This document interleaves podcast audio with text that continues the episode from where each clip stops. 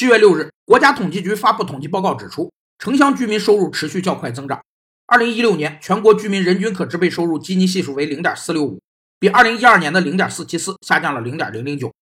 所谓基尼系数，是一个定量测量收入分配差异程度的指标，是意大利统计学家、经济学家和社会学家克拉多基尼在一九二二年根据洛伦茨曲线提出的。基尼指出，收入分配越是趋向平等，洛伦茨曲线的弧度越小，基尼系数也越小。反之，收入分配越是趋向不平等，洛伦茨曲线的弧度越大，那么基尼系数也越大。基尼系数抽象掉了各类经济主体之间在收入分配方面的具体差异，概括性的反映出整体分配的差异程度，使得一些原本不可比的现象变为可比，向人们发出了该国或该地区的居民收入分配所处格局的信息。统计局的报告还指出，二零一六年城乡居民人均可支配收入比为二点七二，城乡收入差距持续缩小，城里人再不努力。就要被农民赶超了。